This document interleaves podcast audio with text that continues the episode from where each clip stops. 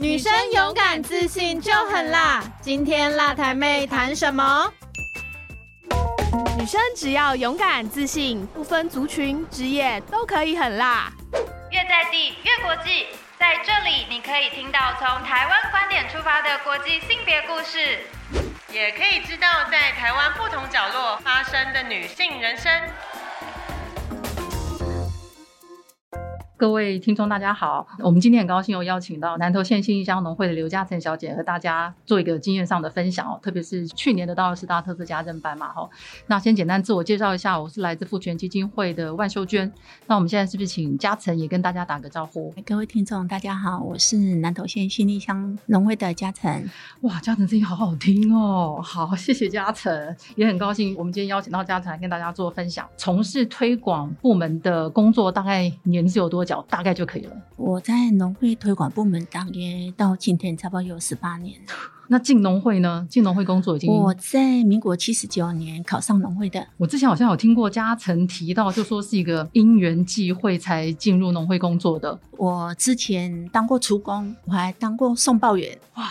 真的还要帮人呢带过孩子，是，所以在一个因缘机会之下，就讲说，哎，农会有在招考啊。可是当时的农会哦，是限你区域性的农会才能报考，是。比如说我是新立乡的，只要新立乡的居民才能报考新立乡农会。因为那时候孩子都大了，孩子已经上国小了，哦，我想说好，那我就考看看。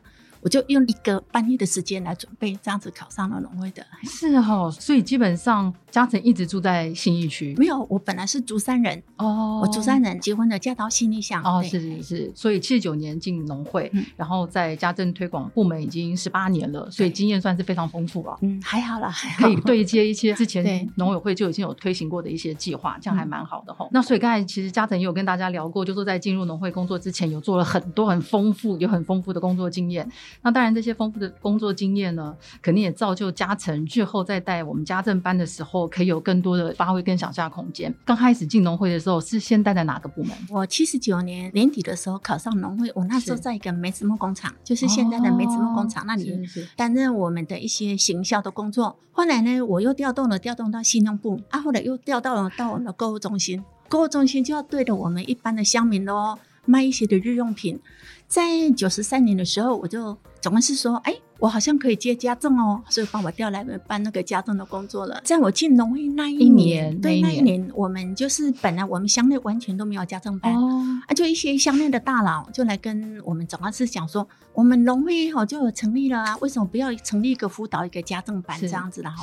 所以我们就当初的话，我印象很深，就是一个社区一个社区慢慢去推推说什么是家政班，什么这样子慢慢一个社区在成立起来的。所以同龄家政班算是第一。一个家政班吗？是对，哎，没有，就是我们当时那个年代，那个年代，我同时，我们那时候同事刚好同事有三四个社区慢慢推起来，是他是也是最早的一个成立的，算是然后。所以基本上当初成立家政班是以社区为单位，以社区为单位。嘉诚觉得啦哈，在家政推广业务中最具挑战性，或者是说对家政影响最深的经验，大概有哪些？我来接家政的时候，我真的我什么都不懂；来推广的时候，我真的什么都不懂嘞，因为在新农部是一进一出，对。只要把那个电脑都是规定设定好好的。我当初接推广的时候，真的连那个什么开机的、什么信箱了、什么 Word 档了、什么，我真的完全都不会。我就是利用五点，我就先回去煮晚饭，六点就跟我一个同事讲说：“拜托你六点到七点来教我电脑。”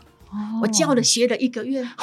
真的，我学了一个月，从开机什么，我就是不服输的人。我那时候做简报，好好笑哦。刚学的时候，要把什么动画啦、什么字的，全部都上去了。被我那个同事，好热闹哦，就是很像喵一样，什么都有，也会动，会动。后来被我那个同事笑的半死，说：“还有几款哈都好这样喜欢，我把上走了。”啊，我那时候真的，我说好气的，我说为什么啊？那一个晚。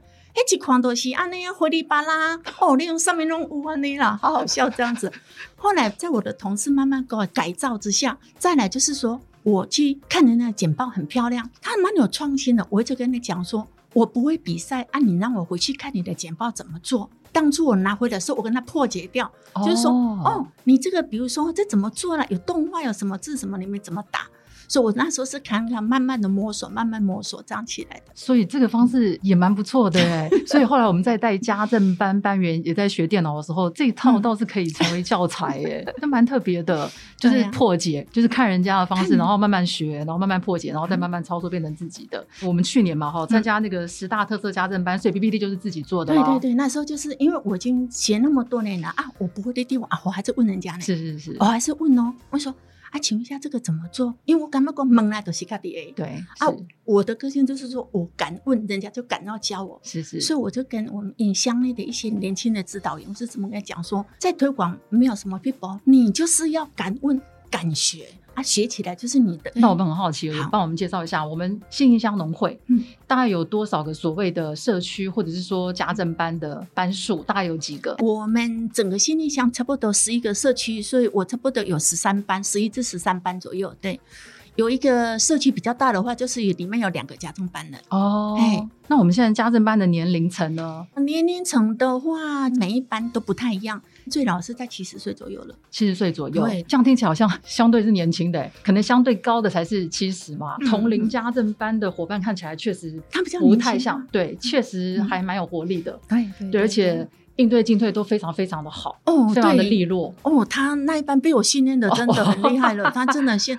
而且因为我们早期的时候我要办那个社区营造嘛，所以我们那时候有很多的社区去观摩，我那时候就带他们出来说要怎么接待的，对啊，有请一些老师来跟他们规划，教他们应对啦、礼仪啦，还是烹饪什么，所以他这一班是算蛮上进的一班呐。这还蛮特别的，就是我们还会请老师来教大家怎么应对进退啊，然后比较接待啊，因为要配合农会办一些活动嘛。哎，这个还蛮特别的。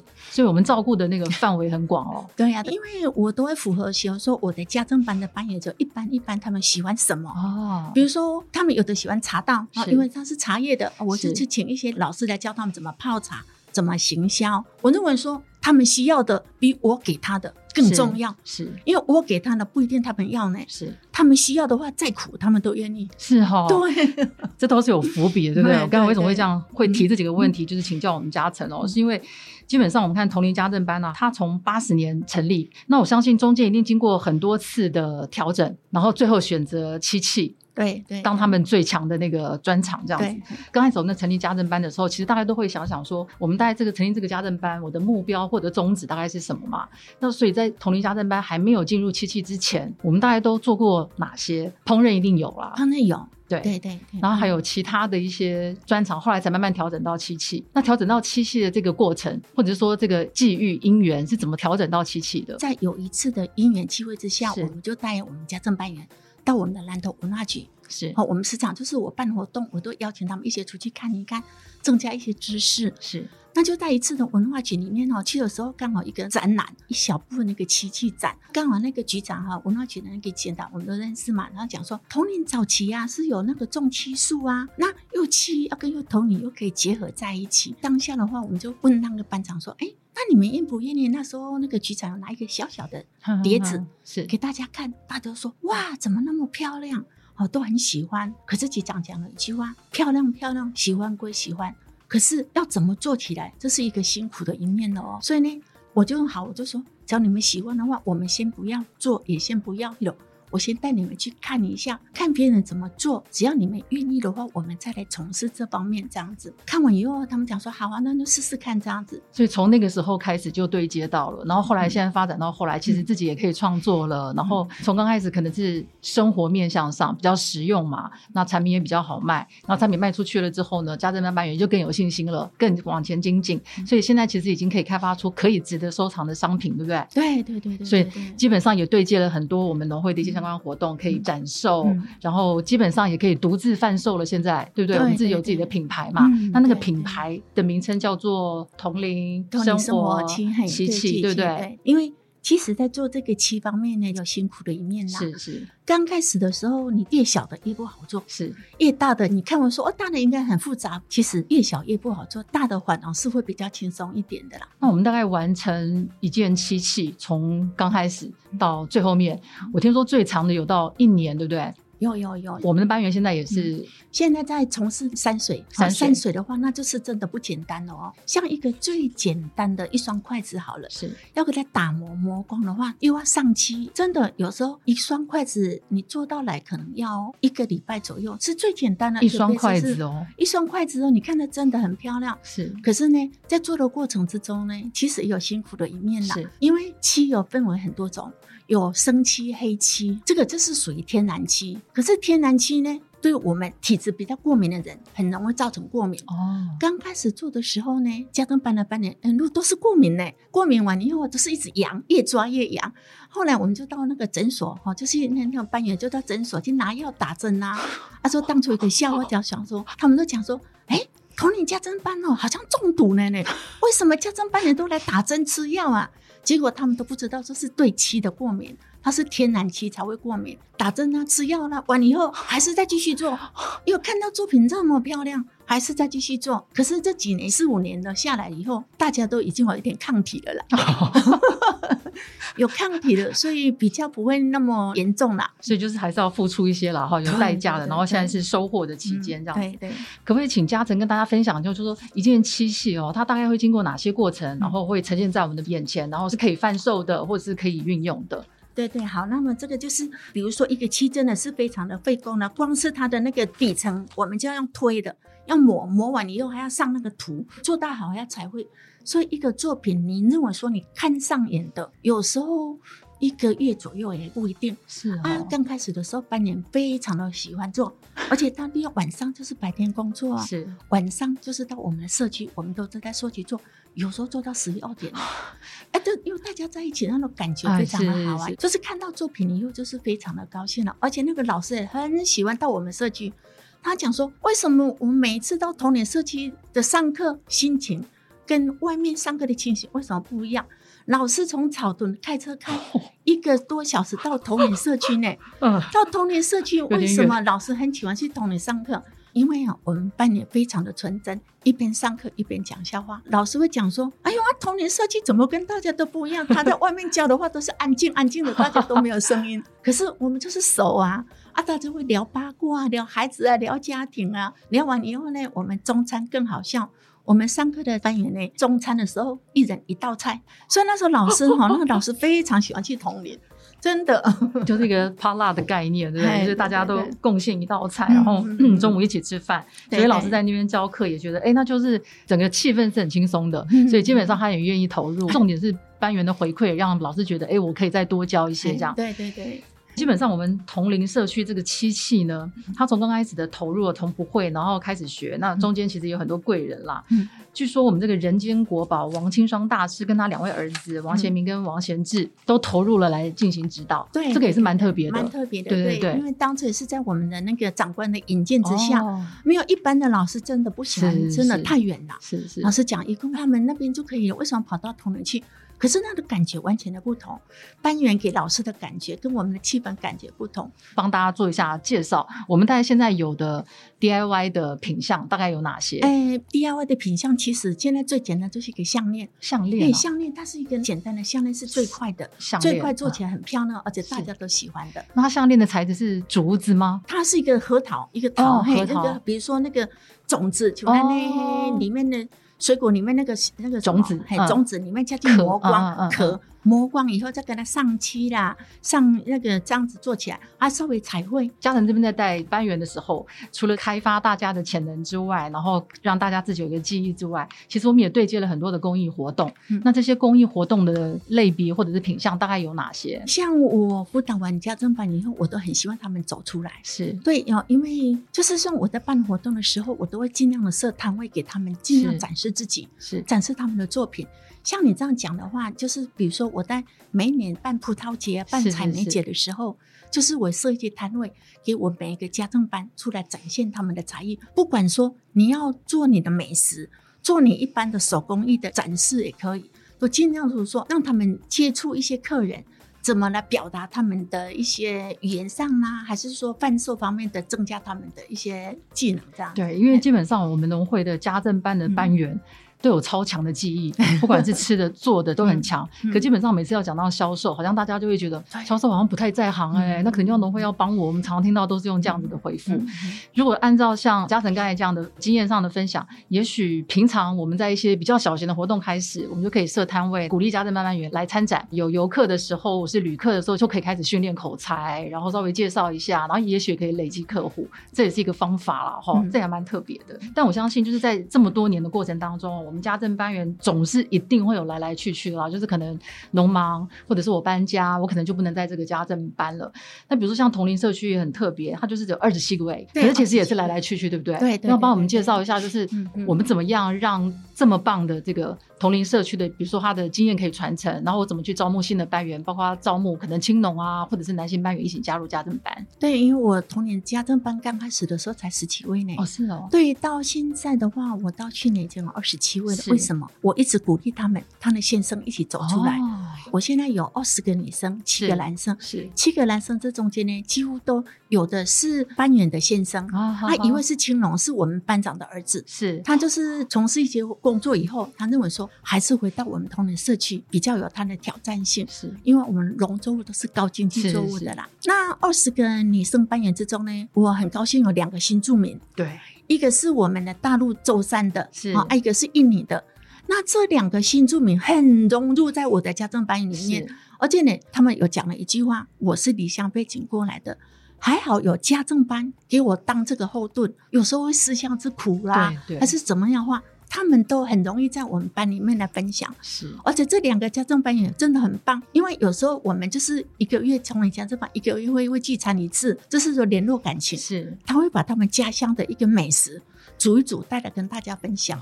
哦，这真的是很棒的。嘉诚刚才提到的这两位伙伴，我们上次随着天下访问的时候，其实也有看到，嗯，就基本上相当的投入。对，所以基本上每个月呢，大家有一次的聚餐，嗯，对，算是情感的交流，呃庆生会哦，就是庆生会所以包括情感的交流，也包括文化上的分享，这个是蛮特别、蛮好的。我们同龄家政班还有做一项非常特殊的服务，算是服务吧？对，应该算是算是服务吧哈对对对对对对要不要跟大家分享一下这个特殊的服务是属于哪一块的？好的，这个方面的话，外面比较少听到的，我们这是属于我们的校友会，孝是孝顺的孝，是哦，孝顺的孝。为什么这是校友会呢？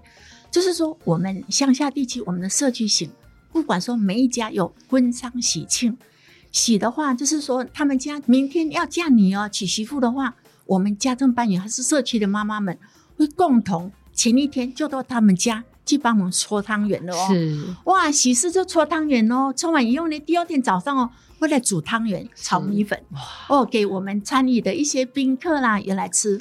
啊，只要有丧事的话，大家听到丧事，哦，大家都都退了三步了哦，对不对哈、是可是呢，我们的家政班也跟社区的妈妈们呢就不同了哦。我们会主动的去问商家说需要帮忙吗？比如说我们做法会的前一天呢，是我们班长或是说我们的家政班员啊，就会到商家问那个商家说：“我帮你们煮好煮三餐，一些拜拜的东西都是由我们家政班员来帮忙的。我们家政班是属于服务性的啦，是是外面是属于有一些营业事业这样子的，对，所以这样子帮忙下的话，其实节省了很多，而且我们是越困难的，我们越喜欢帮忙。”是因为我们就是问他说，简单的吃饱为原则，因为他其实中间的费用省下来，其实是对商家一个非常大的一个帮助了。那这中间呢，我们都无偿的、哦，我们并没有跟他收费。还有，只要我们家政班员去的话，就会比较热闹。你只要给外面做的话，就是冷冷清清的。是是。那我们这个校友联谊社大概走多久了？我那时候起来后，我就跟那个家政班人说，既然我们厨具都有了，我们就是帮忙，而且这是属于互助的，是因为这种事情每一家都会遇到。是啊，所以说大家互相帮忙的话，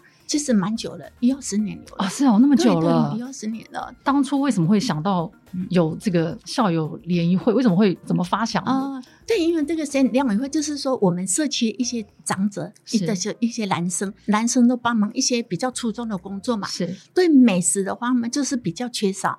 那长者就来问我们家政班说：“那你们这个机会帮忙我们好不好？啊，那想说，反正大家都是社区的工作，啊，大家做一天两天的时间而已，所以大家那时候家政班也就好了。接下来这个蛮这个是蛮特别的。我印象中啦，之前好像总干事有提到，就是我们新一区的分布，就是居民的分布，好像原住民他是一半一半，是不是？啊差不多一半一半。那原住民有很多，大家的宗教信仰都不太一样嘛。啊那如果碰到这样的情形的时候呢，我们怎么去应变或者是配合？对，因为大家的信仰都不同嘛。因为我们新力乡是属于原住民乡，我们人口现在大约一万六千人而已是。我们一半是原住民，一半是平地人是。那原住民的话，他们是属于天主教，所以他们对这方面更简单了，因为他们没有拜拜，对他们只要吃就好了是，所以他们都会最简单的方式。我们平地的话，就是需要什么道教啦、佛教啦、什么教授些的。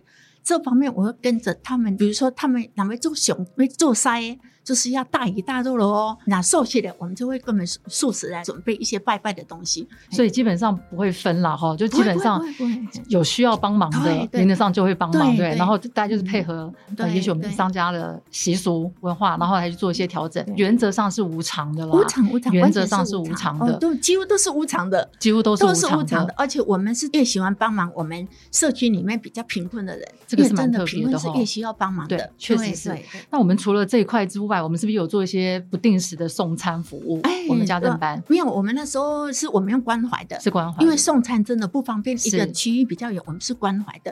比如说，我都会拜托我的正班员说，知道说社区的独居老人，他们小孩子都住居在外面啊，有的是真的比较生活困苦一点，就是说有时候去看看一下哈，就是跟他是关怀一下，说问候一下。最主要是说有慢性病的人，而且我们假如说我们的班员要到水里。因为我们心里并没有那个处方签，一定要到水里去拿。对那我的班员就会拜托说，那独居老人阿公阿妈讲说，我明天哦我要去水里，你有什么需要的吗？我就会顺便拿处方签去帮他药拿回来的。哇，所以这些都是自发性的，对对对？不对对对，都是自发性的，真的。这是蛮 蛮感人的耶，因为毕竟是山区啦，山区型的家政班啦，阿公阿妈要出来到外面哦，真的确实不方便。真的不方便。哎，这是蛮感人的，所以基嗯本上我们家政班的班员在信义乡农会里头扮演了很重要的角色，哎是一个沟通的角呃桥梁的角色，这对个对对，真的蛮感人的。之后呢，如果说我们听众他想要说，哎，我们每年信义乡农会啊，如果办一些固定的活动，那它的期程比较固定的话，第一个可以从哪里得到这些资讯？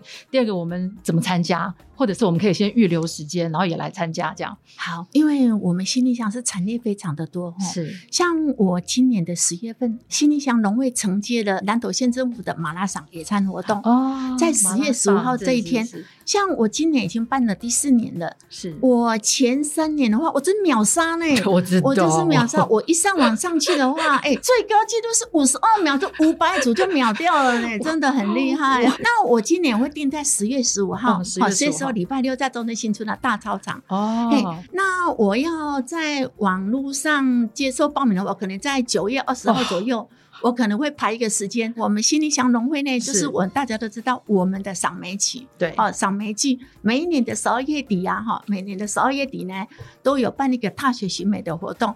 那在跨年的第一个礼拜天，我们都在柳家梅园办一个赏梅的大型活动，都是是。夫妻背负活动。哦，这个夫妻背负真的，我们已经办了快十五年以上了，而且哦，我们在办大型活动有一年更好笑，你知道被客诉呢，哦，很好笑，你知道梅花开的真的漂亮。哦。而且游客真的多，那一天的第二天礼拜一的新闻，我们就被投诉了，说新力乡农会以后办活动不要在礼拜天，哦塞因为车吗大塞车，从我们新力乡塞到快到我们的水里，快到那高速公路十五六公里哦。那晚上的时候呢，因为我们都去办活动，我们都骑机车嘛，就是我们知道不能开是车啊，是是，回来用那个我们的高架桥，哇，那真的很漂亮，就像你们台北市的那个灯一样，很漂亮。